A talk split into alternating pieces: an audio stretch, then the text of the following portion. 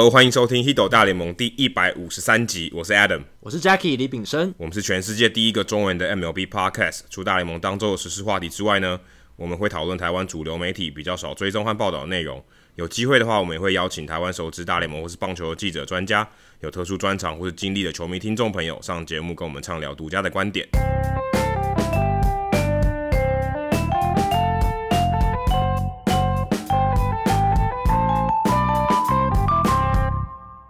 好，这一集大来宾时间，我们邀请到我们的老朋友，运动科学还有物理治疗专家，同时他也是经营 YouTube 频道厚道达斯的斜杠青年浩根，再次来到 Hito 大联盟。浩根你好，Hello，Alan 好，Jackie 好。其实很有趣的是，浩根真的是我们老朋友，已经是第四次来到我们节目上了。对，而且他有一次是跟我在台湾录音，然后跟 Adam 连线，然后有一次是跟 Adam 在美国录音，跟我在台湾连线，还有一次是我们第一百集的时候一起来 Live Podcast，对 Live Podcast 直接一起大家现场录音。然后这算是呃第四次来到我们节目，而且这第四次也有别于三上面三次。对，就这一次是我们只有我们三个人在同一个地方、同一个空间录音。对，这对浩根来讲也是初体验，所以真的是各式各样的情景都尝试过了。对，单独和你们两边各一边连线这样子，然后还有三个人一起，还有很多很多观众的那种都经历过了，真的。所以你已经算身经百战了。哎，没有也没有了，什么样的 podcast 他都录过了，没错，连线也难不难不倒他，完全难不倒。而且我记得我们第一次的时候还是聊大谷那时候受伤的情况，哇，哦、其实现在一晃眼也已经快过两年了。我都说，我觉得 Hito 真的是陪伴我人生自媒体各个阶段呢。从那时候第一次来，我的粉丝专业才四百多个赞，然后 Alan 在那个交流园地还是哪里的留言中看到我们的文章，然后跟我讲说，哎，你要不要来上我们节目聊一些这些东西？然后到第二次上，啊，然后那时候我已经准备要开始开频道，然后到现在，然后破一万订阅，我觉得这个。整个让我觉得陪伴着你长大，对对对对对，从四百到一万哦，对，成长了二十五倍。而且那时候是四百是粉丝专业，现在是频道的一万，现在现在是影音频道的一万。那现在粉丝专业有有多少人啊？一万二，一万二，哇啊，所以也是成长很多，真的。等于从零到现在百分之可能未未来距离你的目标越来越近的状态，对对对，就是都都有 Hito 大联盟的陪伴这样。对，然后其中他们两个也给我很多建议了，我觉得也很。他们两个是谁？你是要说你们两个啊？你们两个？哎，对，你们两个，他们两个距离有点太远了。因为你在跟观众讲说，你现在在跟谁说话？我们的空间现在只有我们这三个人。对，你就坐在我们对面，不用那么客套，真的。我想说跟观众讲一下说。这两个人真的给我很多的帮助，这样子，然后不管是给我一些意见啊，或者是在呃教导我一些媒体上面要怎么样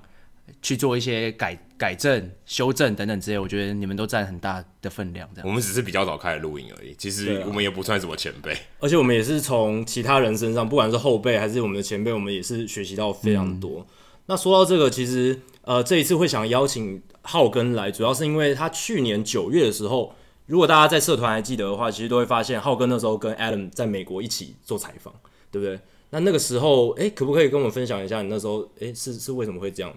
有这样的机会？那一次就是和 Allen 单独录音，然后和 Jackie 连线嘛。然后那时候会想要特别去美国，其实其实 Alan 你应该还记得那时候你问我什么时候要去的时候，对，我还记得是春训的时候，我在一家星巴克的时候传讯息给他。哦，是这么早哦？对，半年以前春训的时候，因为我那时候问他我腰很痛，然后我说有没有什么 有因为背背包背太久了，有没有什么可以治疗酸痛的方法？然后就问他，我想说哎，居然都聊了，那不如来问问他有没有兴趣，然后来跟我一起采访，然后可能就一个短期的，可能两个礼拜或一个月的那种实习的机会。那我想公司可以提供，所以我就问那时候就问浩根了。然后那时候呃，我就跟他讲说，哎、欸，因为我现在还是研究生嘛，还在念研究所，然后所以我说我可能要到暑假我才比较能确定说我那时候有没有时间可以去。嗯、然后就花了很长的时间，从春训到暑假这之间大概三四个月时间。Alan 可能也觉得我已经就是放弃这个机会了，对，就没想到我暑假的时候我就问他说，哎、欸，这个机会就是还在吗？还存在吗？对对对对对。然后其实会去的有几个呃有几个比较重要的原因，第一个是因为那时候我。报完我的那个硕论的前三章的 proposal，所以我就觉得说，哎，论文告一个段落了。嗯，然后呢，Alan 那时候也跟我讲说，很多人是因为家庭或者是工作没有办法去做这件事情。那我觉得，如果再过几年，我可能也会面临到这个状况。所以我觉得说，哎，这个这个是一个很好的时间点，时间点可以去。然后另外一方面是，我觉得也想要了解一下，就是自媒体转换到这种呃稍微比较传统媒体的方面去真正做访问，这之间的。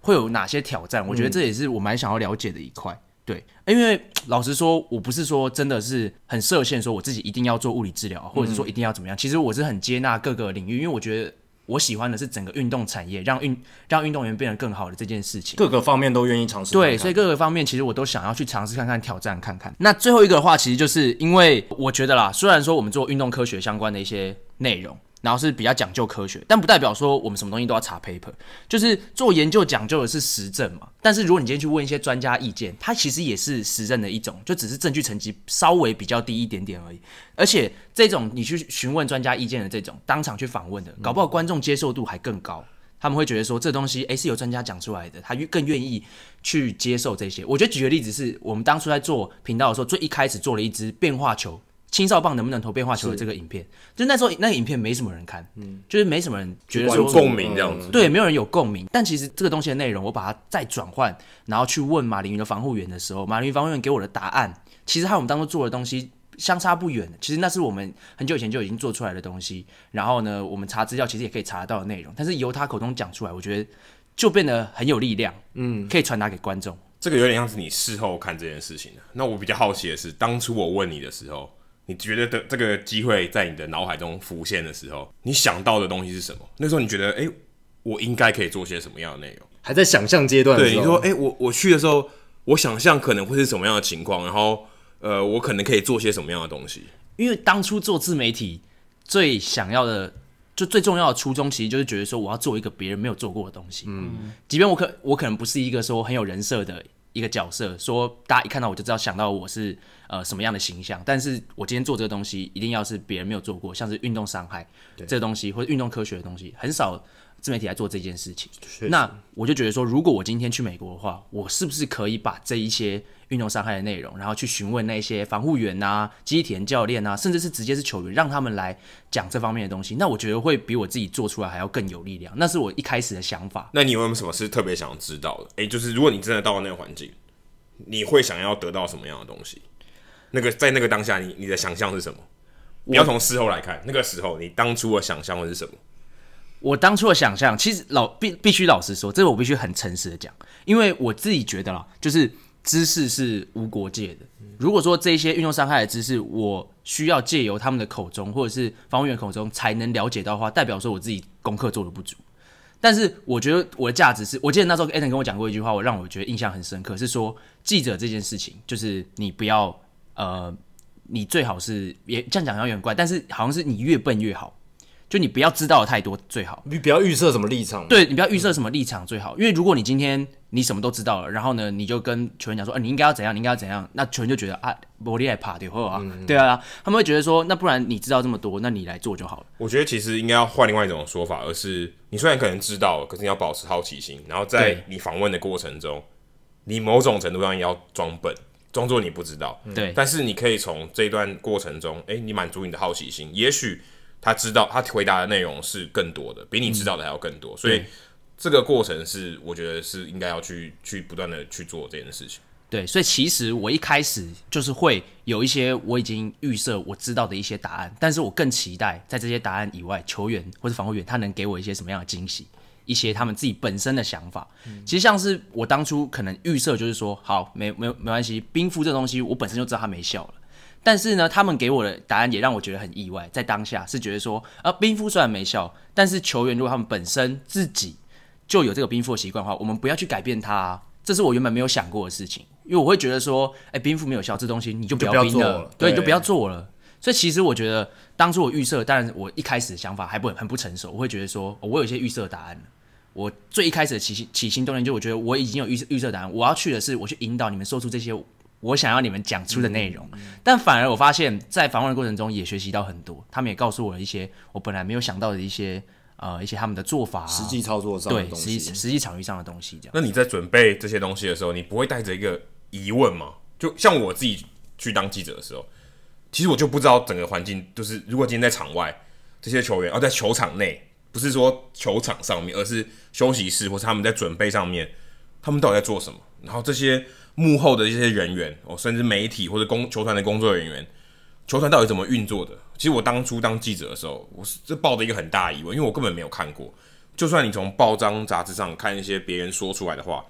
或者是甚至你看影片，有些影片也有一些内幕的东西，可是你还是不知道，你会想要知想要去解答这些疑问，他们到底怎么做的？这些东西有点像舞台的后面哦，舞台大家表演嘛，前面是舞台上面大家表演，这些幕后的人到底在干嘛？我想去幕后看一看。那个时候是我我出发去美国前，我自己抱的一个心态，就是我想要去看舞台后面到底长得怎么样。那你在准备的时候，你抱你有抱持这些什么样的疑问吗？其实我觉得讲到一个。我当初很想要做的事情，就是因为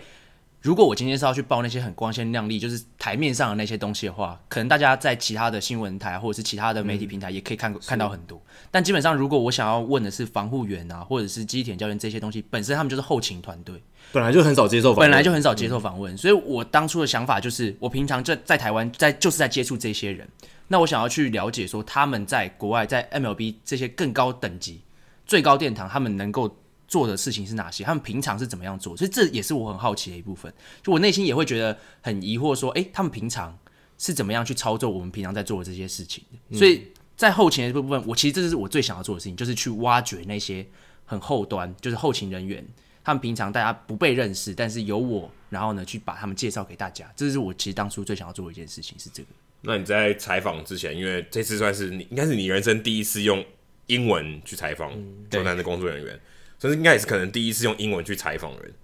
你在这个准备的过程中，你自己到底，我其实也不知道啊，我只看到你最后的那个稿子，好吧？你看了很久。嗯。你觉得你在这做过程中，这个你是怎么样的一个学习？你怎么你怎么样从去编排这些问题，然后怎么样去筛选这些问题，怎么样去设计这些问题？我觉得就是 Alan 还是帮助我很多欸，因为当初一开始在设计这些问题的时候，一定都是先从。你想要知道什么去设计，但是我没有去思考到说这个问题跟下一个问题之间的连结度啊，所以很多时候我可能就会问完一个问题，然后我就会说好，那问完刚刚那个，我现在想要问什么东西，然后可能 Alan 就会给我一些建议说，哎，我觉得这之间的连接性要再更强一点。你问太跳痛了，对，太跳痛了，所以其实我觉得我一开始问题问题的设计的确是没有很好，就是。当初我可能太执着于我想要知道的那些问题的答案，嗯、那些东西的起源都是我以前做过的影片，嗯、然后我以前做过那些影片之后呢，我想要借由别人的口中对的人说出这些对的话，然后呢，我去设计这些题目，但是我失我就失去了那些访问的一些流程，对对对对对，让受访者自己讲出来的话的惊喜，对。一些脉络，你需要对对，甚至讲难一点，就是诱导他去说出某些话，对对，那这个是需要一点时间，甚至。他可能在听到你问题的时候，他心中是没有那个答案的，嗯，而是不断他在他回答过程中那个答案跑出来，嗯嗯。可是你如果没有继续去追问的话，也许你就拿不到那个最珍贵的答案。对，尤其英文又不是说是我们的母语，嗯、所以尤其是你，你如果今天你已经太制式化，说你就是要问这些问题，然后你又把这些呃，你又不是说真正是从你脑中，然后呢去。把它讲出来的话，你就单纯只是在背那些稿念的感觉的话，嗯、就很容易陷入那种呃，你在念那些稿，或者是你在念那些呃题目的时候，你根本没有很认真的在听他到底在讲什么。我觉得这是这就是很大的问题。这就代表其实你只是一个发问机而已，并不是一个。好的采访过程，就时间到了哦，这个问题要丢出来了，而不是说哎一就是有来回这样子。对，所以那时候如那时候访问马林鱼防务员的前半段，就我一直陷入在这个轮回里面，嗯、就是一直好像在问问题，等他讲答案。到后半段的时候，我才能开始比较呃专注，就可能艾伦会提醒我说，你要看他，你要看他，不要再看你自己的稿子这样子。嗯、我才能因为，因为他那个时候他是英文的稿子嘛，嗯、所以他会看看的话就会照着念，他照着念，他就表他就会紧张，所以他就不自然。对，那。才受访的人，他也会看得出来，会感受到，他看得出来你对这个问题没有信心。嗯，他答的时候，他一定会有所保留。如果今天他知道说你对你的问题有足够的了解，你知道你在问什么的话，他也会回答他认为你要你应该知道的东西。所以这个是一个很大的，这是一个很大的差别。对，所以我到后半段才真的比较了解这件事情，因为我也不是听不懂他在讲什么，但是我太执着于我一定要把我问的东西很准确的问出来的时候，你就会陷入那个嗯。陷入那那个圈圈，没有在跟他对话的感觉，对，没有在跟受访者对话，对我觉得这个很重要。对，所以其实也是慢慢学习的。你之前在不管在 Podcast 呃，之前在 YouTube 上节目上，或是在任何其他的情况上，你应该有都有接触过球员、访问过球员的经验。嗯，你这一次在这个过程中，因为你算是跟我比，我虽然也是很菜啦，可是你的那个经验应该才更新鲜一点，更记忆犹新一点。你觉得你当下在做这个访问的时候，跟你预期？你当初接触到不管是防护员或是球员，那个落差在哪里？这我必须老实讲，真的没有什么落差。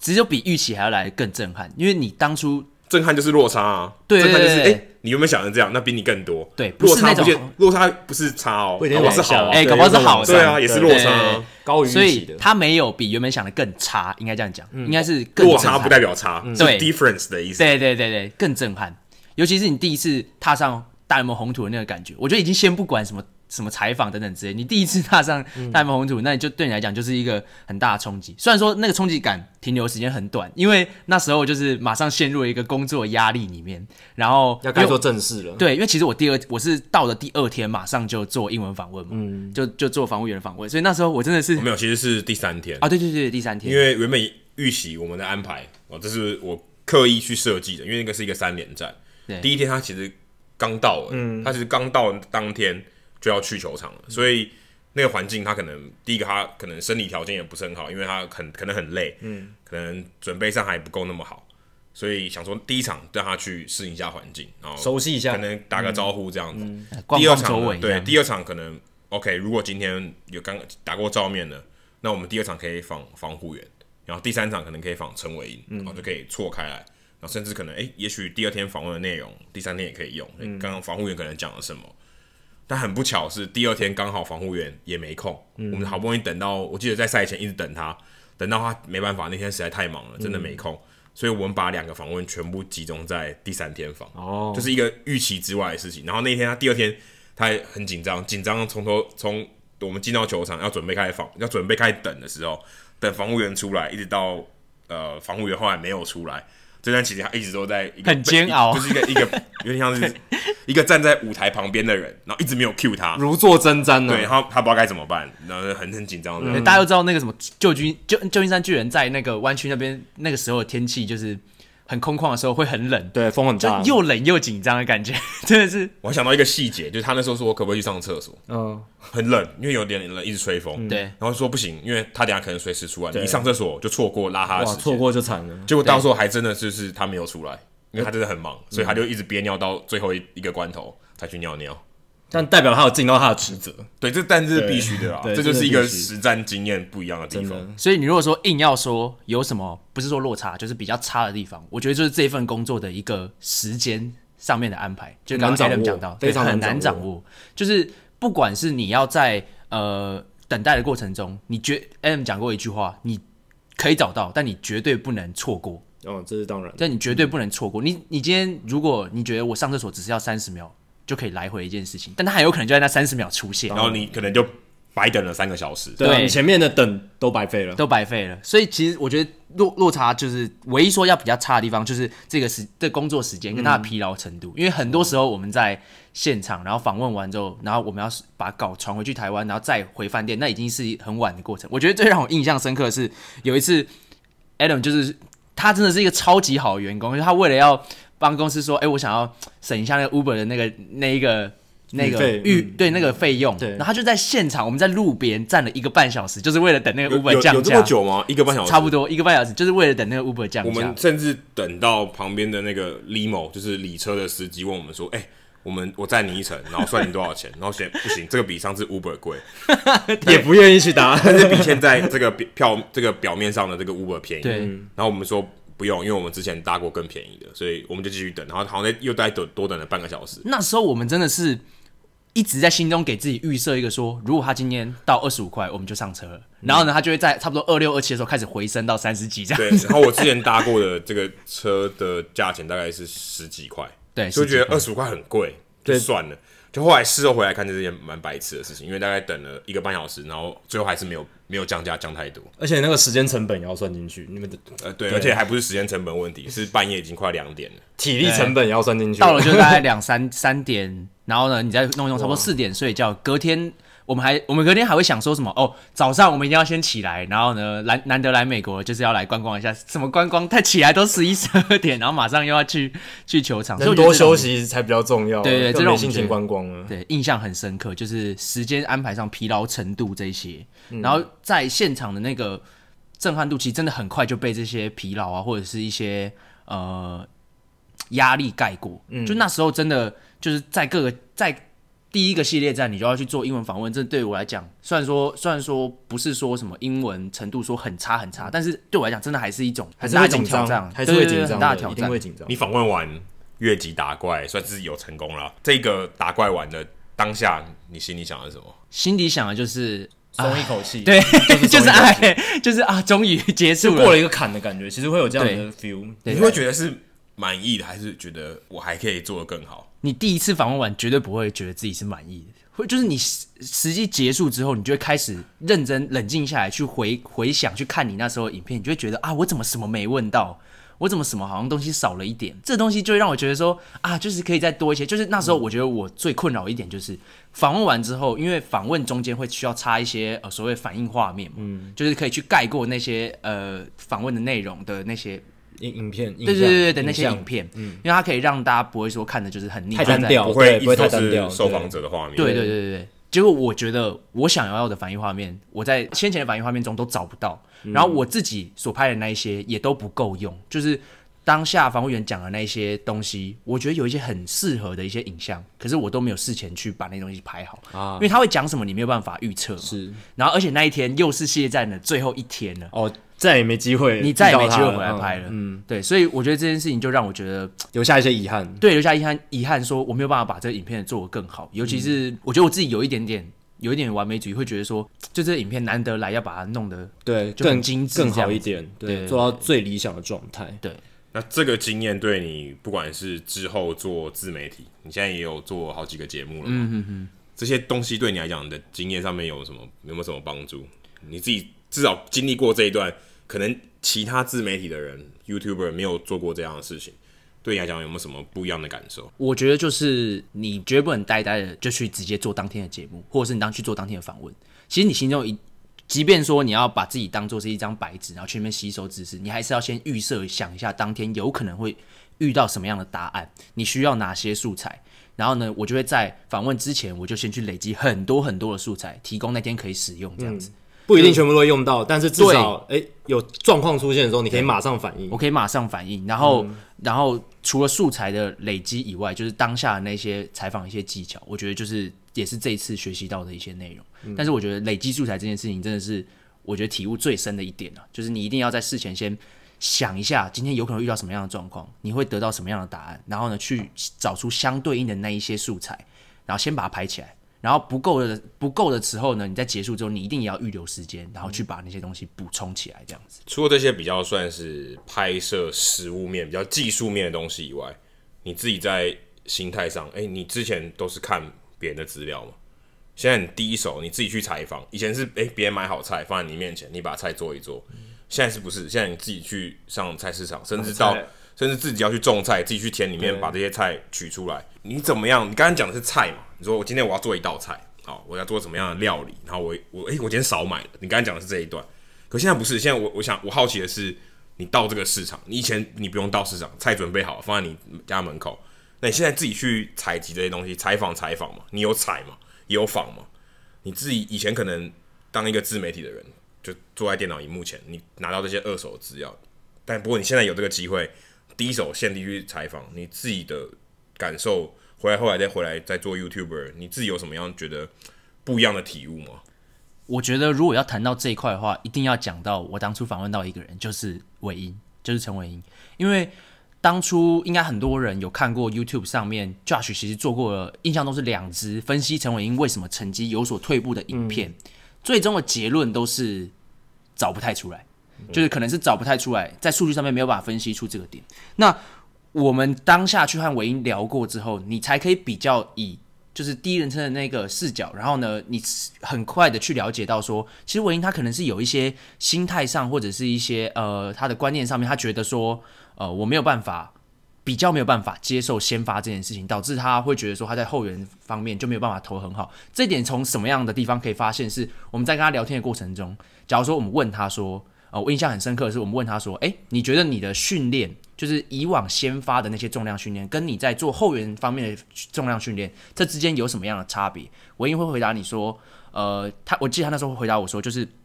我觉得后援的训练就是很不一定啊，时间很不一定，就是我今我不知道什么时候上场，因为对于投手他们的重量训练来讲，他们一定都是要挑那种他们要上场先发的那一天去做。做完之后呢，接下来几天投一休四，那四天就是他的恢复时间，嗯、甚至那四天找一个中间的时间点来练，就是他们很规律，很规律，很规律。他们知道他们什么时候休息，什么时候练，但预期的。对，但就对对于救援投手不是这样子，救援投手他们不知道什么时候要上场。那如果呃这种东西套用在文英身上的话，他可能就会觉得说，哎，那我今天如果做了啊，我如果明天要上场，那怎么办？那我现在就是处于一个状况很差的状状况很差的一个时间点啊，所以他在他回回复的过程中，他就会觉得说，呃，我以前先发的时候都是会怎么做怎么做怎么做，但在后援的时候我就没有办法，所以这个部分我自己本身也还在调试中，也还在调整，就是你可以感受到他在调整，但你可以感也可以感受到这东西对他造成困扰了，而且。他在先发的这部分，他有他独钟的爱，就是他真的很怀念那个，有可能真的很怀念那个时光。我们不敢肯定的讲，有点像是以前你可能是周一到周五要上班的人，然后你突然变成哎、欸、你是轮班的，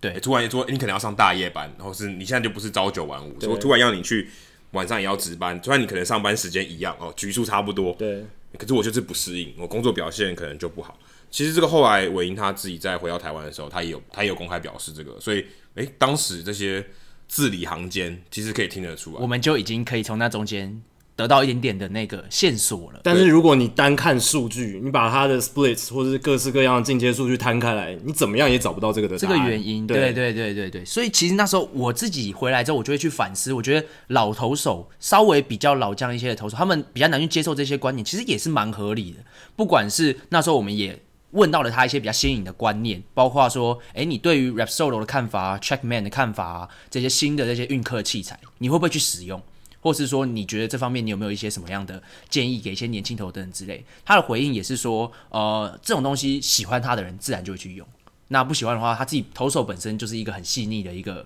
呃动作的动作的一个过程嘛，嗯、所以如果你不想要受他影响的话，你还是会以自己的感受感受为主，嗯、所以其实。比较稍微年纪年长一些投手，他们不去接受这些新的东西，我觉得照理来讲也很也很合理。我们在跟家长沟通的过程中，一定也都会有一些分歧的。对对对，所以是适用于所有人。对，它不是适用于所有人，但是你就可以了解到这种第一手从他嘴嘴口中讲出的这些消息，你去分析。不然，其实如果你今天单就数据单去看这些哦，可能他的滑球使用量啊、曲球使用量啊这些，你就很容易陷入到一种叫做 availability 的 heuristic。那个叫做可得性结思，就是的一个一个一个陷阱里面，嗯、因为你得到资讯不够，然后呢，你心中想的就是它退化了，所以它一定是数据上出了什么问题，嗯，你就有一个预设的立场，对，你就有一个预设的立场，所以如果我今天陷入这预设的立场的话，我就没有办法真正知道它真正发生的原因是什么，最原始的问题是什么？你那你既然心中已经有这个算一个进步，对你自己来讲是一个视野上的开阔，嗯、你在你后来。你的作品里面，你你会怎么样去提醒自己？或者说，哎、欸，你在作品上面就有一些不一样的地方，你或者哎、欸，你可能要避免这样的东西。以前我可能是这样做嘛，我现在有这个经验，我有第一手的经验。虽然我现在回到台湾了，我还是用第二手的资料，这没错。你会有什么样的想法去面对你现在手上拿到的这些东西？就是会觉得，反而会觉得现在做的东西是有很多缺陷在的。嗯，你觉得你会特别去反思说，你讲什么东西，你也不会变成说特别绝对。嗯，就你讲什么，你不会说。哦，这东西研究显示是这样，所以就一定是这样。就你会觉得，我当初我当我当初不就是觉得说有这个有这个体悟有这个感悟，觉得说啊，我都是在拿那些二，我都是在拿那些二手资料，没有办法第一手做这件事情。但我现在不就是也在做这件事吗？所以其实我要更我要更退一步，不能说我就是觉得说我做的东西一定是对的，就时时刻刻警惕自己，对，警惕自己说，你其实要去多方面的去了解。然后才可以讲出呈现给观众说这个东西的答案可能是这样，对，而且也也不是绝对，也不是绝对，有可能是有可能它还有一些其他因素你没有考量到这样子。所以其实我自己是觉得，我都很推荐大家可以去做实地采访这件事情，因为实地采访这件事情，你今天你是不同专业，像 Adam Adam 专业，我可能是物理治疗或是运动伤害的一些专业，我们去做出来的内容，它的那个面向。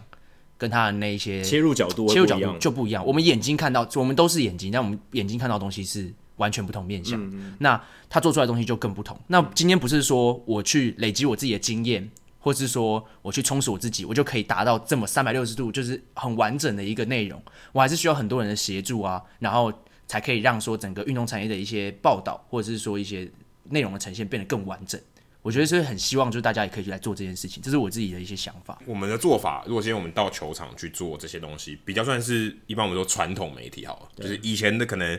二三十年来，大家都是这样做。以前可能没有电视的时候，大家是用纸笔在写。那有电视以后，可能有电视的画面，有电子媒体，有网络以后，哎，可能东西有在电视上，有在报纸上，但也有在网络上。但基本上这个形式没有太大改变，因为它都还是某固定的人到固到固定的地方，然后固固定的访问一个 routine。可是现在有很多 YouTuber，有很多自媒体，就是甚至像我们这样的 Podcast，可能我们平常大部分在聊东西的时候，我们都烧不到痒处。就例如说。我们可能看太空人队的这个打投暗号的事件，其实你也很难说当下都没有人知道，当下都没有任何媒体发现，对不对？我们都是在猜啊，对，我们都是在猜。啊嗯、可是我们现在看到，大家都好像觉得，哎，都证据，呃，罪证确凿，对不对？什么东西都是就是那样子，就是清清楚楚就是那样。但其实也不一定嘛，因为这些都是媒体已经编辑过的内容，所以再回到自媒体这边，你自己看的时候，就觉得，哎，这些东西是不是加工过的？嗯，对，对不对？有可能不一样，而且如果再经过我们，再经过自媒体，可是事实上我们并不是那个第一手的媒体，我们也会带主观意识去，我们一定有点像是，对，我们甚至有点像是加热食物，对，就别人已经做好了，然后我们再做一次，我们是把它好像微波，然后再加热一次，我可能做一些变化。但基本上还是脱不了当时那个人做的东西。对，其实我要讲这个，讲到这个，我就有一个很深的感触是：你今天自媒体在拍的东西，一定是那个人、那个创作者他想要呈现给观众的东西。是对，也很有可能是他。就有时候大家会说下农场标，我觉得农场标的定义是那个标题跟内容完全不相关。嗯，就是你没有没有实际呈现出你内容的那个的那个一些东西。就像说今天这一集的题目，它有叫金城武来了。哦。这 这就差异有点，不是韩韩哎什么什么，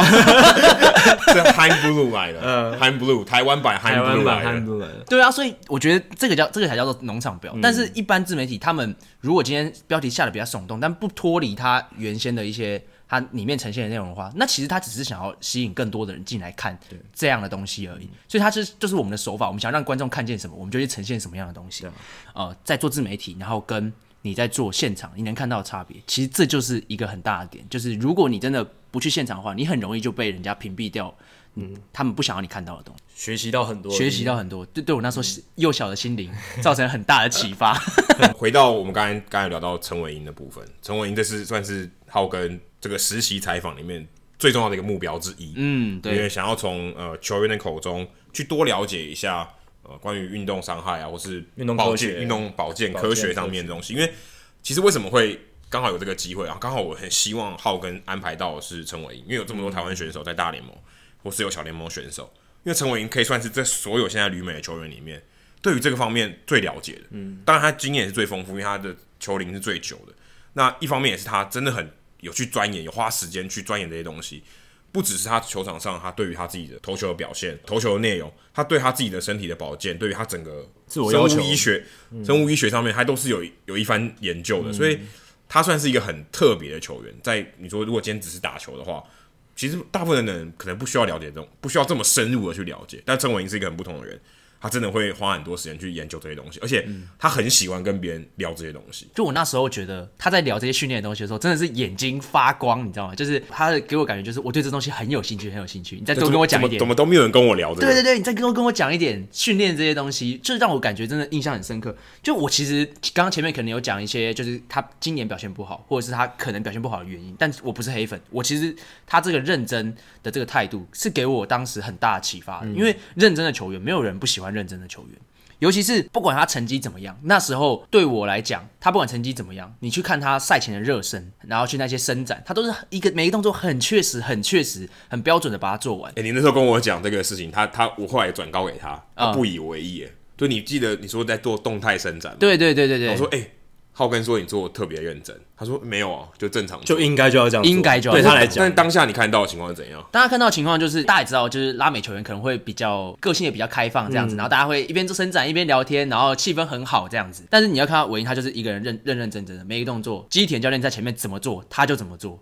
很严肃的，几下就几下。嗯”然后呢，做到底就做到底。可其他人可能就比较马虎一点。对，其他人可能就是你可以看，你可以感觉到他们就一边做一边聊，然后呢，意思一下，意思一下，然后呢，可能他们也有自己的一套，后续可能也有补足，这我们不晓得。但是你可以感受到当下那一个情景是只有他特别的认真在做这些事情，这样子就跟着教练怎么做，他就真的很认真，而且每一步都做到位。然后跟其他球员有一个明显落差，这样。对。可是说真的，如果是我，我看不出来。你没有没有到那么夸张，没有大家想象说打那边打闹，然后他一个很认真在做，不是。大家其实看起来都有在做，但是陈文颖他就刚好看到那个细节，他觉得他做的特别认真。对，因为你要知道，在伸展的过程中，你要伸展，代表说你一定要是那个关节的 end range 嘛，就是他的那个。他的那一个，对对对，就是他已经是做到他最底的地方了，所以你就可以看得出来他有没有做到底啊。如果他今天就是来回还可以晃动很大，那代表没到底。但如果他今天是已经做到他的那个关节的那个肌肉伸长最长、延展的那个层极限。的时候，你就可以很明显看得出来，那就是他应该要做到的那个。可这就是浩根的眼睛，对，浩根眼睛才能看得出来。我的眼睛我就看不到这个，是我觉得也是对啊，所以还是很希望大家不同面向可以做不同不同方面的内容。而且这个是你真的得到那个现场，用你的肉眼去看。才看得到。的。对，哎，如果今天搞不好同样一个影片放在你面前，你没有在现场。然后我把这个影片放在你面前，你也不一定看得出，你搞不好不见得看得到，对啊，因为那个环境不，那那个情境不一样，对，你可能就不会去注意这些东西，因为记者可能说，哦，我现在他在看他训练，我就很专注的看他训练，而不，他不只是一个活动一个背景而已，他有他的意义存在，那时候你就会特别去观察他是不是有些地方做的对，那就是浩根以他的背景，然后在那个时空，在那个场合，可以得到很。算是很微小的一个细节，对，而且其实就我的理解，就是就我自己个人理解，我觉得区分那种优秀跟次优秀的运动员以外，撇开我们刚刚讲到唯一那些什么心智啊，或者是一些、嗯、呃观念等等之类，我觉得最重要的就是自律。嗯，自律这点是我觉得运动员很重要一点。就像之前前几天我们做了一部呃前阵子啊，我们做了一部 Kobe 的影片，嗯，那就有讲到说。一定很多人听过，Kobe 会在凌晨四点起来训练嘛？对，他可能有失眠的困扰。对，很多人就会觉得他有失眠的困扰，或者他睡得很少，但绝对不是这样子。他今天如果四点起来训练，他因为他觉得他四点起来训练，我今天五点到八点、九点到十二点，我就可以比别人多做两个 sessions。假如说我今天九点十点才起床，我就要从下午才可以开始训练。所以他想要把他的时间利用到最大的时候，他今天提早起床，但不代表他不睡觉，他一定是更早就睡觉。因为睡眠对于运动员来讲是很重要的一块，那是他们恢复身体机制、身体机能的一个很重要的时间点。对，所以他绝对不是不睡。那这个就是他的自律。你要有什么办法？晚上人家在吃宵夜的时候，你提早睡觉，四点起床，减低自己的欲望。自对，这就是对一很多事情要做好一切的根本。如果今天你要一个球员，他不吃油炸，不喝饮料，早睡早起。有多少球员可以做到这一点？我真的真的觉得，就就我现在在基层啊，或者是说，呃，一些职业球员，可能我不太了解，但我我其实也很想听大家意见。真的有多少人可以做到这件事情？我觉得真的很困难，因为毕竟以我们一般人的观点，绝对是会觉得说，哦，压力大的时候就是要放纵一下，偶尔来放纵一下，偶尔对自己好一点，对对对，是一个可以做的事情。但对真的纪律很强，或是那种顶尖的、超顶尖的职业球员来说。这可能就不是他们能够忍受的事情。对，不过我觉得陈文英他在这个方面，我觉得他刚好是另外一种相反。嗯，他是觉得他不足了。啊，对，他就觉得他不足，所以他要更自律。嗯，而是他他会有这种觉得好像就是自己我要更拼，嗯，还不够感觉，还不够，还不够，还不够，我可以再做得更好。这种这种方法来要求自己，嗯，而不是我很顶尖的，所以我要 keep 住。他不是这种，他是。我我觉得我不够好，嗯、我可能资质是比较差的，我要更自律，我要更花更多时间去做这件事情。没错，在自己对自己的认知上面，对，我觉得他比较不太一样。有当然这两种人都会很自律，就是他有很强烈的目标要往上爬。对，一个是我在很高了，我不能掉下来，所以我要很自律。两、嗯、种人都有。嗯，没错。你刚刚有提到说，不，我记得不喝饮料嘛，对不对？不吃炸的。对，刘志荣好像也这样哎、欸，控制自己的欲望很厉害。对，听说刘志荣，我记得他在采访的时候他就说，他都不喝那种手手摇杯啊，对。含糖饮料他都他都不喝。哎，有这种最重要的一个点，就是他不喝不不吃油炸，不喝饮料。曾经一个小小有趣的小故事，他有一天来我们学校做检测的时候，然后呢，我就遇到他嘛，然后他跟我打个招呼，我就买了一杯咖啡给他。就他说：“呃，哥哥，我不喝这个。”我不晓得他不喝咖啡，因为他就是只喝水。因为其实，在大联盟球员或小联盟球员，咖啡跟水一样，对他们很爱啊。嗯、我看张育成，或者是说，不管是。小猪他们都很爱喝咖啡，一定要喝咖啡，对，一定要已经是一个习惯了，甚至也不是说他身体真的需要，而是是一个习惯。可能赛前就想要喝咖啡这样。但刘志荣完全不喝，完全不碰。我啊，我最最让我觉得错愕就是他说：“哥哥，我不喝这个。”哎，哥哥，我不喝这个。然后就就就我我就说：“哦哦哦，我不晓得你不喝不喝咖啡这样，因为我知道他不喝有糖饮料。嗯，那我不晓得连这种无糖咖啡他也不喝。嗯，他就是很很自律，就是我今天就是不吃油炸，不喝饮料，就是我规律也要作息这样子。”这是我觉得我最佩服他的一点。那其实我会跟他解释，我刚刚没有讲到，就是为什么大家会觉得说突然来讨论刘志宏，是因为我我在我自己有一有一份工作，就很多斜杠嘛，其中一份工作是在英哥做兼职的治疗师，现在还在做，对，现在还在做。那志荣他本身就以前就是英哥毕业的。然后英哥工商对英哥工商毕业的，然后王传家教练也是他一个很重要的恩师嘛，所以他也是常常会回来学校，所以在呃差不多就在亚锦赛那一个时期的时候，就偶然跟他相遇，然后帮他帮他呃我我可能说不能不能我在讲爱情故事，哎没有没有没有没有没有没有 偶然的相遇，对对对，然后可能然后协助过他几次的就是可能伸展放松这样，对对对，然后有跟他聊过几次，也不是说很深的交情，但是就是有这么一段姻缘这样子，对对对对，那你自己观察他。当时算刚好差不多那个时候吧，就亚锦赛梅花旗那个时候，没错没错，他突然爆红了，超级快的爆红。虽然到现在因为新的球季开打前比较没有他的新闻，但那段时间你自己亲身接触到刘志荣，因为可能很多听众，嗯、或者是甚至说像我们媒体记者，可能也不见得很常会遇到他，因为他只有在比赛的时候出现嘛。你自己私底下接触过这个刘志荣，你你的这个，你曾经也当过记者嘛，短短暂的时间，然后从你的角度去看，还也曾经是防他的防护员。你怎么看刘志荣？或者你跟他互动的感觉？对啊，你如果今天听众想要多认识他一点，他其实虽然说认识时间不长，但他给我一种感觉，就是他是一个，他也是没有说呃，就是给你很沉稳、很沉，就那种很不苟言笑那种。他才二十一岁，很年轻，很年轻，他也会讲干话，他也会跟你搞笑，但是他在训练的时候就不马虎。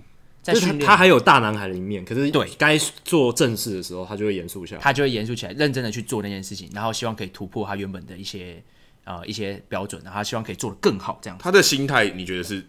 其来有自吗？从是从怎么样的情况下，你觉得他会有这样的心态？其实我不清楚，但是我必须说，这样子的个性绝对是我们不管是物理治疗师或防护员最爱的一种个性。你今天跟你跟你治疗，我也不会觉得压力很大，或者说，怎么说？就我不会说，我跟你聊天，然后你可能就回我，嗯嗯嗯，哦哦哦，就他也会有答，他也会有答，也会搞笑，嗯、也会说，也会说，哦哥哥，我这边很痒、嗯、啊，或者是说，或或或者是跟你开一些玩笑啊，或者是说，哦你刚刚在按哪边啊，或者什么，就就会讲一些，就是可会会讲一些让你觉得啊，整个我们在治疗过程很轻松，就训练过程是轻松，但不马虎，对，但又不马虎，就是你今天要他去做训练的时候，嗯、他也是很认真的去做，然后因为。之前有聊到说他因为肩膀受伤嘛，是休息两年，嗯，但他然后他也很感谢那时候文化教练可以让他休息这么长的时间，但他其实那个伤并不是说是要休息到完整两年，他其实后面有很长一段时间是在增重，在做训练嘛，所以你就可以知道对于这种运动面对运动伤害的这种态度，他其实也是也是很谨慎，很有耐心。他跟其他的选手，你觉得这上面是有不同的地方吗？你就以刚刚我们讲到科比来讲好了。科比的话，他就是受伤了，很急，我马上一定要回来，我一定要在最短时间回来。阿基里斯腱十二个月以上，平均十二个月以上的恢复期，我八个月我就要回来，这样子。这代表他远低于平均值。对，他远低于平均值，但是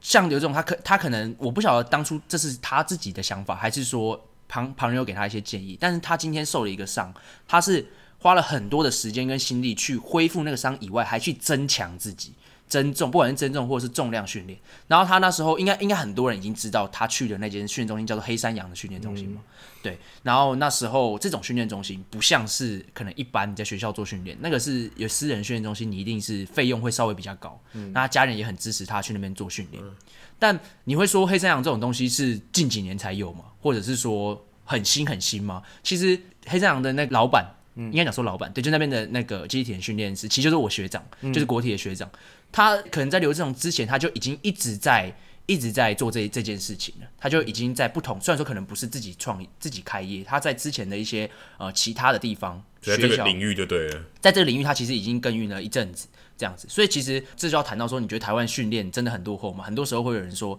台湾训练是不是落后其他国家？对，而且你看刘志荣，好像很百年一见的奇才的，嗯、是不是真的只有他才好像知道一个秘籍？有没有？好像突然他翻到这个秘籍，哎、欸，怎么突然他就？爆红，然后好像黑山羊是一个神很神秘的这个训练中心这样子，对啊，绝对，我自己的想法是绝对不是这样子，不是说什么，不是说什么哪一个训练中心有特别厉害的地方，而是真的，我们也说必须说，就是训练中心，我们这些有时候啊，一些防护员或者一些物理治疗师，我们也是因为治疗到了某一个选手，或者是刚好带到了他，嗯、而自己也沾到光。就是其实球员也帮助我们很多，是一种互利互惠的概念。当然，对，当然就是这种互利互惠的概念。那时候我觉得最让我觉得要跟大家讲一点，就是说台湾训练真的没有想大家想象的那么差了。就是我们有很好人才，可是没有那么普及。对，这些观念或者这些做法没有那么普及。对，我们其实人才都一直有。嗯，黑山羊不是说因为刘志荣才开始做这件事情，他们其实先前就在做这这这些事。那如果换到另外一个方法，如果今天刘志荣在别的地方做同样的训练，应该也是会有同样的结果。还是这个我就不敢讲。虽然说对，虽然说我不一定，因为黑山羊当然是有他特别厉害的地方。他一定有他特别专长的地方就是那些东西，也许是别的训练中心无法做到的，这个我很难说。但是你，你必须说，这一定是两个人都很 match，一方是非常认真，愿意训练，愿意接受，接受这一套，接受这一套。一方面，他也有自己的很好的一个训练的规划跟模式，可以去协助选手，才能达到这么好的一个结果。那接触这一套是一个普遍的现象，还是说是哪一个比较不普及？就是今天是普遍说运动防护这一端的观念比较不普及，还是说？球员要能接受这一套，这个风气比较不普及，嗯、哪一个？因为感觉上，如果两个加起来还是不够普及嘛，这一定有一方稍微比较没有那么普及。我必须说，一定是今天发生这件事情之后，那些训练中心开始涌入大量的人潮去做这件事情。之前的人一定没有像现在这么的多。所以你是觉得运动防护端比较没有那么普及，而不是球员？球员可能有很大的需求。我觉得这个东西就要讲到整个环境上面的影响。就像是我讲一个我们物理治疗上面的困境，嗯、物理治疗它其实有一个物理治疗师法，就它其实二十年的法律，嗯、它的法律是规定说，我们今天如果病人要来看病的话，他就必须要去拿医院拿一个诊断，你才可以来看。所以今天很多粉，假如粉丝他们来来私讯问我们说，哎、欸，我想要去物理治疗所。想要去给你们做治疗的话，我可以直接去吗？不行，你要先去医院拿一个诊断。嗯、所以你自己讲都会觉得心虚了，就他怎么那么麻烦呢？我要你去拿一个诊断这样子。所以包括我们帮运动员做训练也是一样。所以运动员，我们今天如果帮他说，我们今天帮他做治疗，这东西其实是违法的，我们不能帮他做治疗，一定要有诊断之后才能。可是治疗这件事情本身也是一个主观的做法吧？你说我今天问你，到时候能不能治疗？啊、我说我今天帮你按摩，算不算治疗？所以这变得很吊诡的一件事情，就是我们今天物理治疗毕业的学生考过了物理治疗师国考之后，反成反而这件事情变成我们一个限制。我们今天在还没有考之前，假如说我今天我不是物理治疗师，我今天只是一个物理治疗的大学生，我今天有这些知识，我会甚至比较好，你就是一个懂物理治疗的人。嗯、对，你什么背，你什么学历背景都没有，但是你真的懂物理治疗。对，Adam 说他腰痛。我帮他治疗，帮他按摩，没事啊，我帮你按摩而已，嗯、对不对？我今天我又不是什么身份，反而我考过了之后，我还受这个限制。你今天有身份了之后，你做的事情就很敏感了。那怎么会是你？你就不能做实质上的治疗？对对。所以反而有些训练中心他们能做的事情，可能教练还可以主打说，我们今天可以做运动。我不知道我讲完这些会不会被消失？可是他反而还可以做这些运动放松或是运动按摩，哦、但是反而物理治疗师不能做这件事情。哦。所以其实如果今天这代这个题。把我们把它绕回来讲，今天就像是一般民众，他如果要去选择物理治疗所，还是要选择医院的电疗、热疗的时候，他们一定会去选择电疗、热疗，因为那东西对他们来讲是更直接的有感治疗。嗯，身上就是在电，身上就是在热，嗯、何况那个价钱是怎么样？是你今天去一次挂号五十块，跟你一个小时要付一千五到两千的这个之间的差距，你今天所所对抗是一比五十的这个这个 gap，所以可，可这个是造成台湾是不管说运动员或是棒球员。没有办法接触到这些服务或治疗或是训练的一个关键吗？我觉得关键在于说，这一定是前期，前期一定是因为，假如说好了，前阵不是前阵子，可能前几年不是有后奶茶之乱吗？你今天也许今天一开始大家看到后奶茶，在它还没有红的时候，会觉得说这东西比一般奶茶贵，所以我不会特别想去买它。但当它红了之后，谁管它多少钱呢、大家都想想着去买，嗯、所以你觉得刘志荣这件事情是就像后奶茶一样吗？我觉得可能有一点点这样子的成分在，就是说一开始大家对于物理治疗还不够了解，或者对于运动伤害这些防护东西还不够了解的时候，而且这是在民间，因为我们要强调是民间，因为你可能在球队里面有物理治疗师、有防护员，这是呃正规编制下面。对对对。可你要自己去在民间在房间里面找到这些东西，目前我感觉到还不是很普及。对，就是因就是这个普及的问题，所以我觉得一开始大家是考量价钱，后面你需要有一个人去推动，有可能像是啊志荣，因为他的呃一些很好的表现，推动了这整个产业的发展，包括我现在做的这件事情，我在做这些推广运动伤害、嗯、推广这些运动科学的东西。我的目的，最终的初衷，也就是想要把这些东西推广出去，让这个东西变得更普及。所以，其实基本上刘志荣某种程度上跟你做了一样的事情。哎、欸，我不敢这样讲啊。对，我 我他可能是无意的嘛，间接推动了这个这个产业的发展，对，而且是很大的一个 push，等于也帮助到你们非常大。对，其实也是间接帮助到我们。他等于是造那个浪的人，真的，没错，没错，没错。然后你就是那个冲浪的人。哎，我我可我们可能是冲浪的那些人，所以其实其实我就觉得，还是回到原本讲，就是真的是互利互惠，真的就是在互相帮助对方。我们在帮助你变得更好，我们做的这些东西，其实我们一直以来就是默默的一直在做。但哪一天有一位选手真正的让被大家看见，那我们也很感谢那些选手，就是让我们被看见。然后参与的基数、参与的球员越来越多的话，诶，成功的几率就越高了。对，几率就高。那未来越来越多的话，那这个真的就可以普及起来。对，所以其实我对对我来讲，普及这件事情是我一直很想要做的事情。所以这也是为什么浩根会做自媒体，嗯、因为媒体最重要就是我可以接触到原本我可能在这个岗位上接触不到的人嘛。以前我可能只能接触到球员，如果今天做一个物理治疗师，可能接触到球员，接触到他的病人、患者。他根本接触不到一般人，我要怎么样把这些东西变得更普及？要靠媒体，不一定要一般人有兴趣的人，但是你也得也得靠过，也得透过媒体去做这件事情。对啊，因为如果今天一个东西物理治疗，我觉得今天不代表说它一定是它比较贵，所以大家不选择它，有可能大大家对于它不够了解。嗯，好，最后给你一分钟，你觉得你自己在做这个媒体，你现在有什么样的心得？尤其在推广这上面，这这一年多嘛，对，差不多一年多的时间。你自己觉得有什么样的不同的感觉？回顾你一年前，跟一年前的比较吗？甚至你回顾你当初来上节目，对啊，也可以从最早你开始创立那个只有四百站的时候，对对对，给你一分钟。我真的觉得就是跟当初最大的差别在于说，我现在更知道怎么样去抓住观众的一些他们的喜好，或者是说怎么样同时我可以传达一些观念给大家，也可以让大家接受我所讲的东西。所以我在很多不同的平台讲过，说我觉得我们的东西因为很硬。很很 hardcore，就是你今天要下班回来还去听这些东西，就会觉得说啊，我好累哦。就是你为什么下班之后回来回回来跟我说教这样？所以需要一些呃，我们讲的小朋友要要他吃药，我们要加一些感冒糖浆进去，要让他要一个 sugar coat 引起兴趣的东西，引起兴趣的东西，没错。所以这一年来就是不断不断的去调整这个中间的一些比重，你同时也可以讲到一些让大家有所收获的，同时也可以让大家对于这个。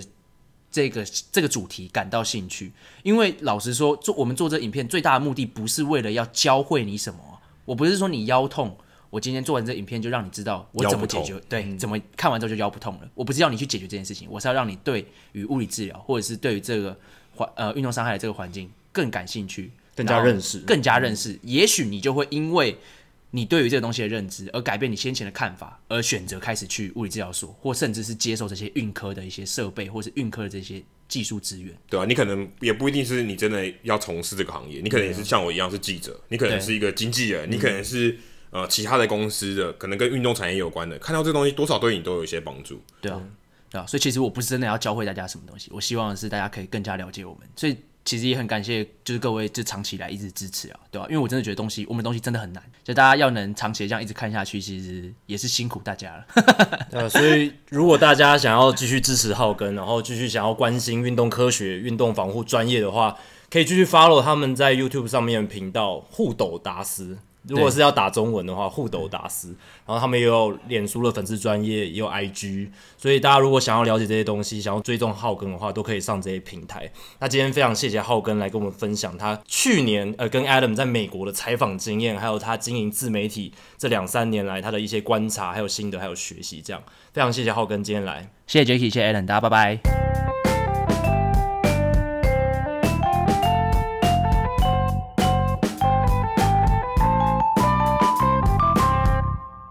这一集的好书我来读，换我来 Q 啊。所以这一集是 Jacky 来分享这本好书。对，这一集我要介绍的书叫做《The Only Rule Is It Has to Work》。这本书其实我们之前在节目上有稍微点到，那它中文其实还没有直接的书名翻译，但是如果你用直翻的话，它的大概意思就是，不管你做什么，这个东西只要有效有用就好。那他在讲什么故事呢？其实作者是一样是我很喜欢的作家 Ben Limber，然后还有他另一个算也算是同事，之前的同事。Sam Miller 这两个人一起合著的。那主要故事内容就是描述两人二零一五年到独立联盟 Pacific Association 太平洋协会，这是一个比较低层级的独立联盟，他们去担任这个联盟里面 Sonoma Stompers 索诺玛采葡萄人队 GM 的故事。那 Sonoma Stompers，我记得 Adam 之前有稍微提过这一支球队，它这个名字的由来，就是因为 Sonoma 这个地方它有很好的这个葡萄酒厂。那葡萄酒酿造过程当中，他们有一个习俗叫采葡萄，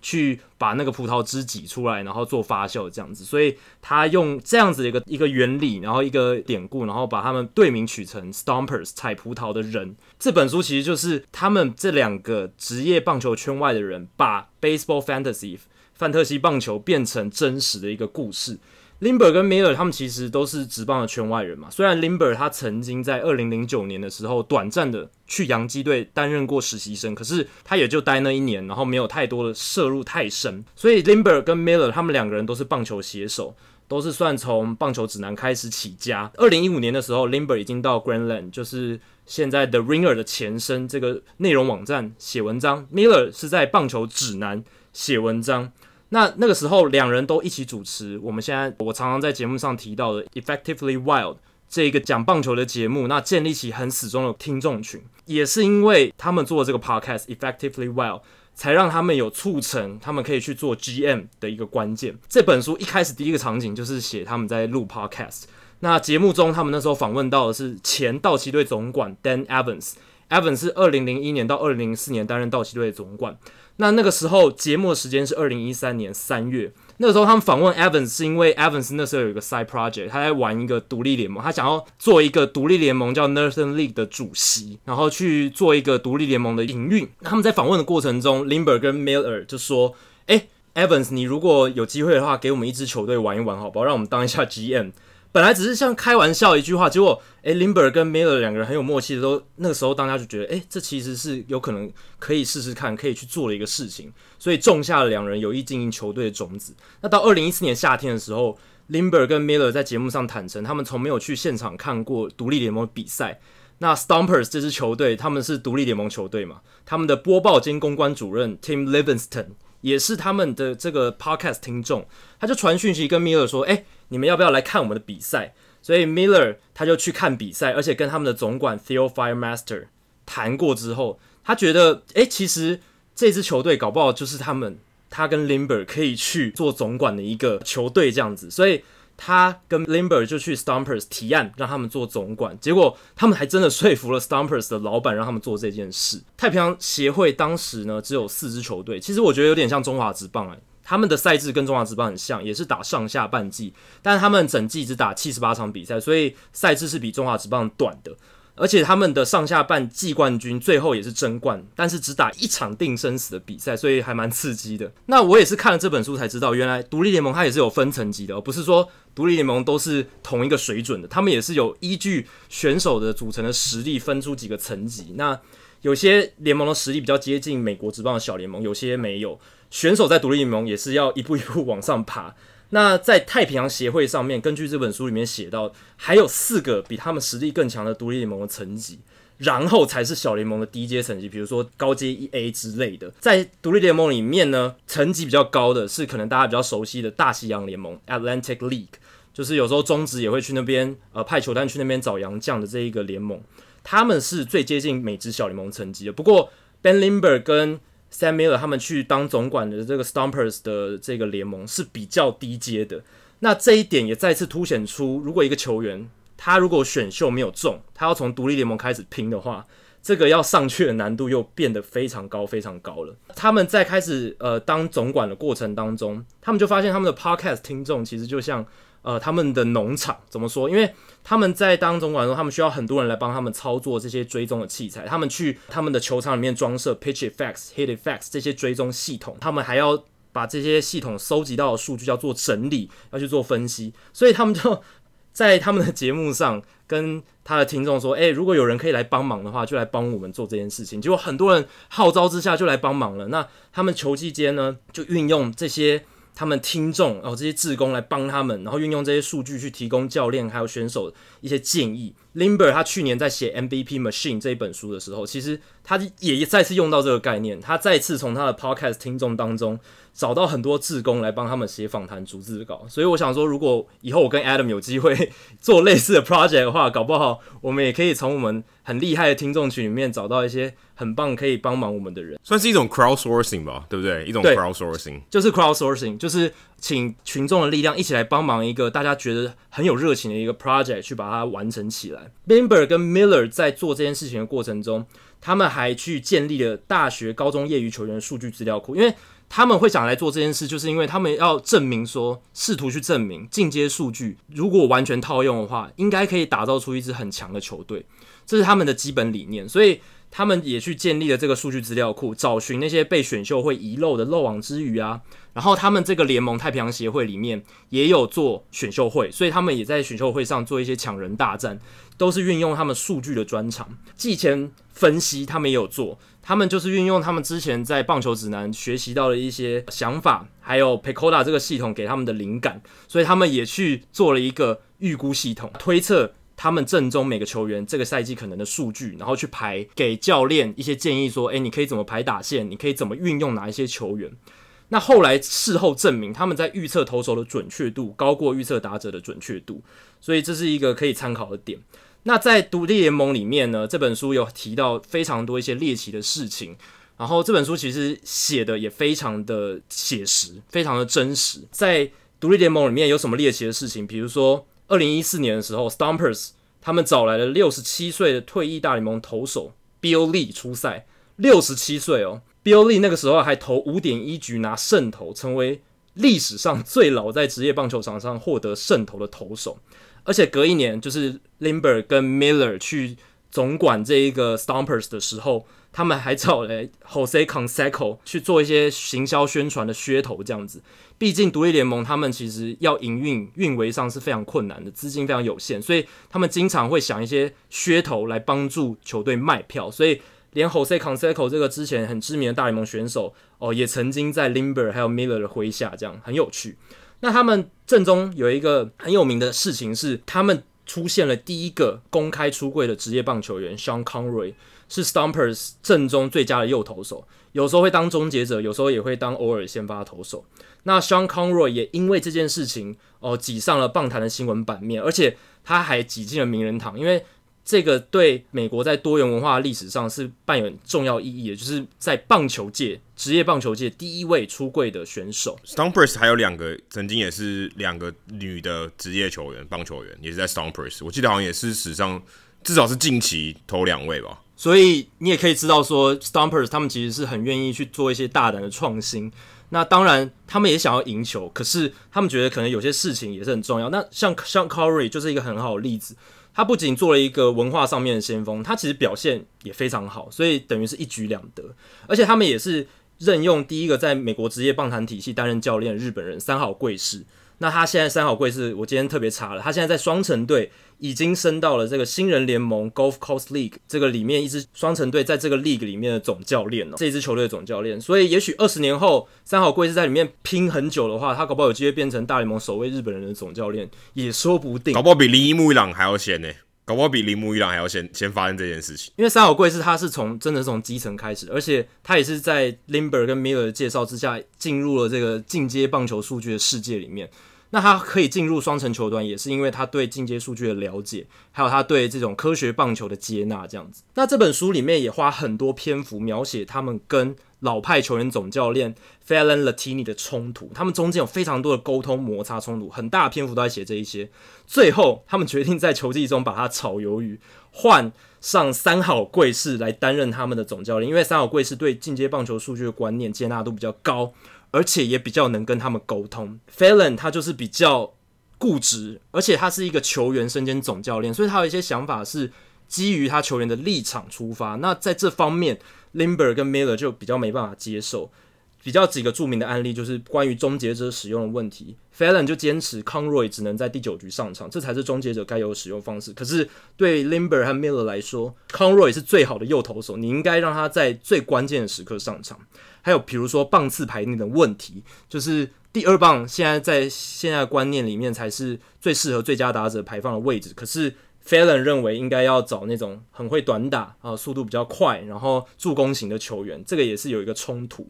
还有用人的问题，因为 Felon 他自己是球员，他跟队上某一些球员比较好，那他同时身兼总教练，这个时候就会有一些球队内政治角力的问题。这个也是 Limber 跟 Miller 当时要去解决的。看完这本书之后，其实有一些想法，就是虽然当时 Limber 跟呃 Miller 的出发点是要去证明进阶数据可以打造出一支非常非常强的球队，可是他们进去之后才发现，应该是说在独立联盟也没办法办到的事情，而且有太多的因素会影响总管去管理球队。那在独立联盟里面，它的联盟的范围太小了，就是跟中华职棒的这个熟悉的效应是。异曲同工之妙，你只有四支球队，你就算数据再厉害，你很会分析球员数据，可是往往真正能决定比赛胜负的是球员彼此之间的熟悉度。哪个投手我已经对他多少次，我已经对他非常熟了，那我可以依据我自己的个人经验就可以战胜他，不一定需要数据的辅助。而且在 Limber、Miller 收集数据的时候，他们很多数据样本其实不够的，参考数据的那些杂音很多，不一定具有代表性，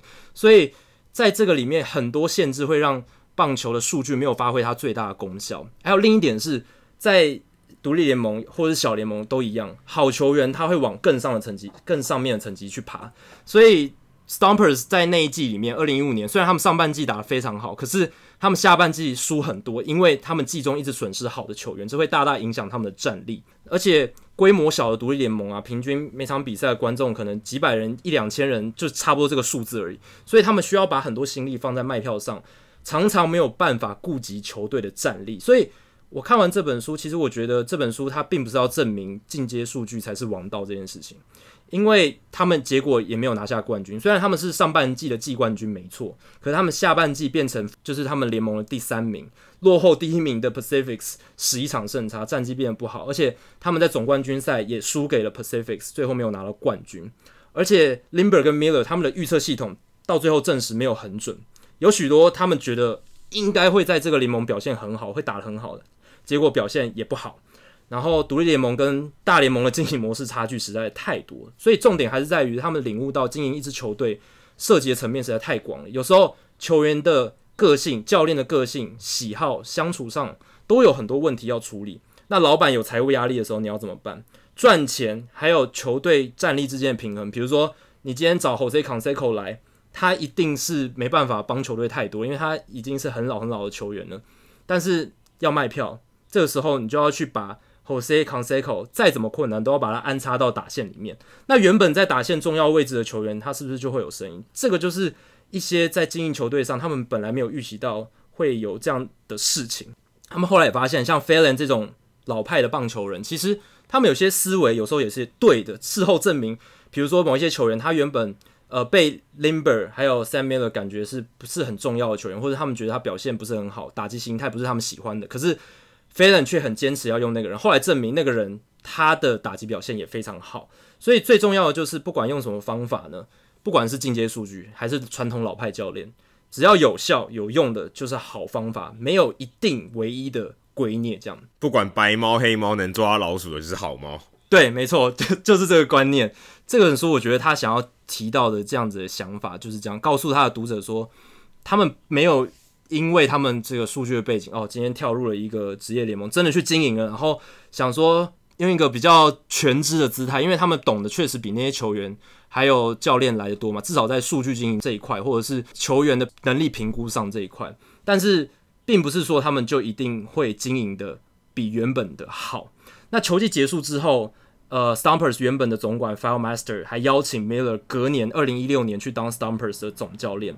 不过被 Miller 婉拒了。Miller 现在是 ESPN 的作家，然后持续的跟 Ben Limber 主持 Effectively Wild 这个节目。那 Limber 后来也变成继续当 The Ringer 的这个作家，然后也继续主持节目这样。所以他们两个人。虽然议员的梦想，可是他们也没有因为那一次的经验就觉得感到很气馁，说他们之前学到的东西或者是进阶数据的东西没有用，其实也是有用，只是要怎么用，还有在不同的 context 里面会有不同的效果，这样子也算是他们从有点像说从学术的象牙塔走到了现实里面，然后去现实的丛林走了一遭，然后发现哦，原来有些东西并不是他们在理论上或在数据上看到觉得有用。就可以在实战的战场上发挥作用的。我觉得这本书除了大家想看，因为一开始你看这本书一定会想要看说啊，他们到底这个进阶数据用了之后有没有用这件事情。得知到结果之后，我回头去看这本书，反而觉得它最有价值的地方，其实是一开始他们为什么会有这个想法，然后他们怎么样去。追寻到这样的机会，因为这种机会是很难得的。你如果从来没有打过职棒，你也没有相关的管理经营的背景，你只是一个棒球作家。他们竟然有办法做到一个独立联盟的总管，这是一件很了不起的事情。那最早的起源就是前面他们开始主持这个节目，建立起一个很死忠、很充满热情的棒球的社群，然后运用这个社群的力量协助他们得到这个机会，而且呃写出这一本书，等于是。回馈给他们的这一些曾经帮助过他们或者他们的听众，因为他们听众也想了解说，如果把进阶数据套用到真实的球队经营上会发生什么事。所以我觉得这整整套过程，或许是这本书它真正最有价值的地方。会不会有其他球队的老板或是呃从业的人员听到这一集以后，找我们两个人去组去管理一个球队？这个如果有这样的机会，当然是最好。这个我觉得。也算是议员，一个某种程度上也算任何你如果对职业棒球有兴趣的人一个小小的梦想，对啊，就算不是管理这个球队，可能进去里面看一看大家在怎么做的，一个到 front office 里面看看到底大家怎么做的，其实应该也是蛮特别的一个体验。对啊，然后还有到 clubhouse 里面近距离观察球员日常的这个生活相处，还有他们的互动模式、沟通方式，这些是本来的局外人没办法启门而入。那如果这个机会的话，真的就是可以看到那个棒球员，还有职业棒球运作最真实的一面，就像浩根今天在节目中跟我们分享的一样，其实也也是蛮类似的。好，接下来进行本周的数据单元，Adam 这一个礼拜跟我角色互换一下，那由 Adam 来介绍这一个礼拜的数据的内容。那因为这一集我们聊到浩根嘛，浩根他其实在呃这个运动防护啊、肌力体能上面算是比较有啊、呃、比较深入一点的，以我们的专业的角度来看，他是比较深入的。那我今天想要分享一个呃，跟肌力体能还有这个受伤比较相关的数据，在 s p a r t r a c k 上面这个网站，大家可以查到薪资啊，或者查到呃各式各样的合约的内容。那你也可以查到一个球队到底有一年中间有多少个球员加上天数是放在伤兵名单上面的。在二零一九年哦，在伤兵名单上面最多人而且最多天的是纽约洋基队，总共有三十个球员。待了两千八百九十六天，非常非常久。这几乎是多少年啊？将近七年的七，可能快八八年多的时间了，非常久。总共耗损了九千两百多万，而且他们的落差跟其他队很大。对，九千两百多万就放在那边，啥事都没做，可能还要付附件的费用哦。而且这个只是他的薪水。那第二名呢是纽约大都会队，大概只有他的一半，是五千万。所以你就可以看得出来。纽约洋基队去年哦，就二零一九年这一年，他花在伤兵名单上的钱实在太多了。其实换白话一点讲，就是他把钱丢到水沟里面的钱大概有九千多万。因为这些球员他没有办法上场，他就没办法做出贡献，你这个钱就是白花了。因为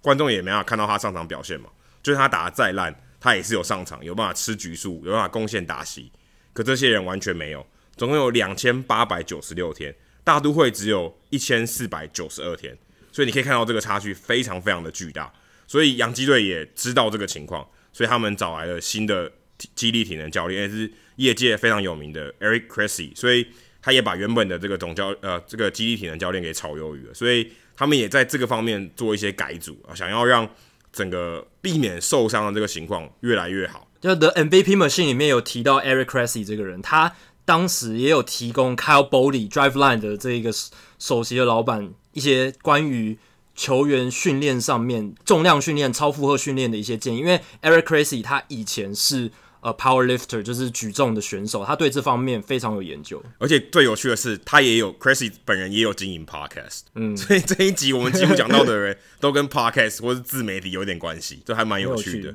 那光芒队是所有花在伤病名单上钱最少的。他们只有六百九十多万而已，所以你可以看到这个差距哦，代表光芒队在这个方面，他们虽然是小市场球队，可他们在这种精打细算上面避免受伤，其实他们也是很有一套的。他们只有六将近七百万的这个这个情况，那马林鱼队则是倒数第二名，还其实也不错，但是就有九百多万了。所以你看到最后一名跟倒数第二名，还有第一名跟第二名的差距，是非常非常巨大的。那么人数最少的呢是皇家队，皇家队只有十一个人上过伤兵名单，所以算算相当不错。倒数第二名也是战力算相对坚强的、太空人队，所以基本上你只要伤兵的人数越少，通常你的球队应该战力会越强，因为按照一定的比例嘛，你你一定有一些主力会受伤，主力会受伤，你的战力一定会下降。尤其你最重要的主力，可能像呃寇啊或 Verland 如果受伤，可能对你的战力影响就非常大。当然不包括垃圾桶啊，但是如果 Verlander 受伤的话，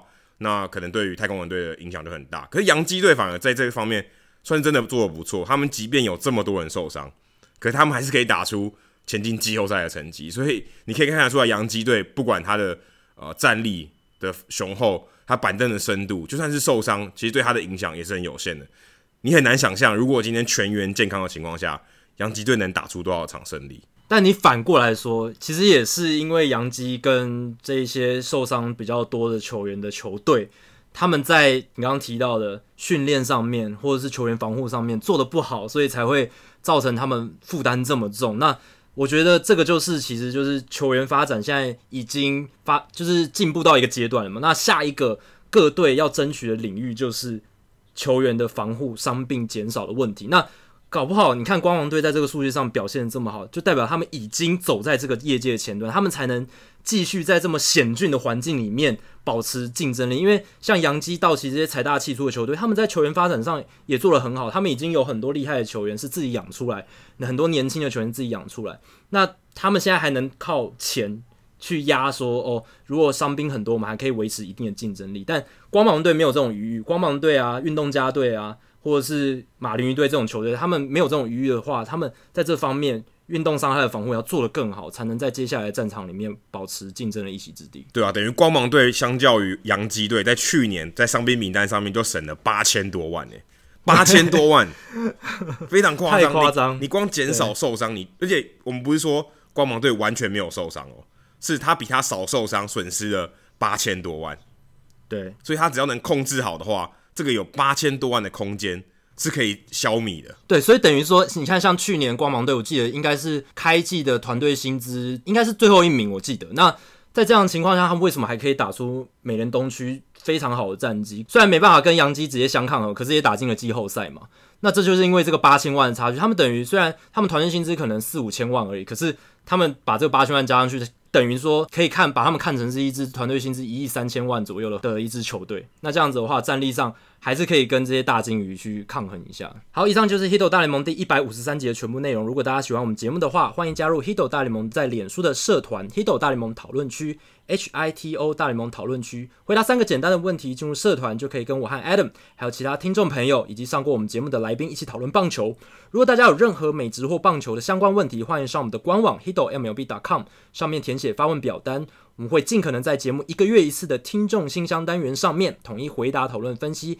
大家提出的想法还有问题。如果你想订阅我们的节目，也很简单，详情只要上我们的官网 hitomlb.com h i t o m l b dot com 上面就有订阅方式的解说。不管你用电脑、手机、平板，作业系统是 iOS 还是 Android，都可以免费订阅。另外，如果你是 Spotify 的使用者的话，也可以直接在 Spotify 上面追踪我们节目。最后，希望大家到 iTunes 的 Podcast 专区，在 Hito 大联盟的页面底下帮我们评分，还有留言，给我们更多回馈，让我们可以做得更好，也让还没有听过我们节目的朋友能更快速的了解 Hito 大联盟的内容还有特色。而且有机会的话，我们会在节目中念出你们的评价跟留言哦。今天节目就到这里，谢谢大家拜拜，拜拜。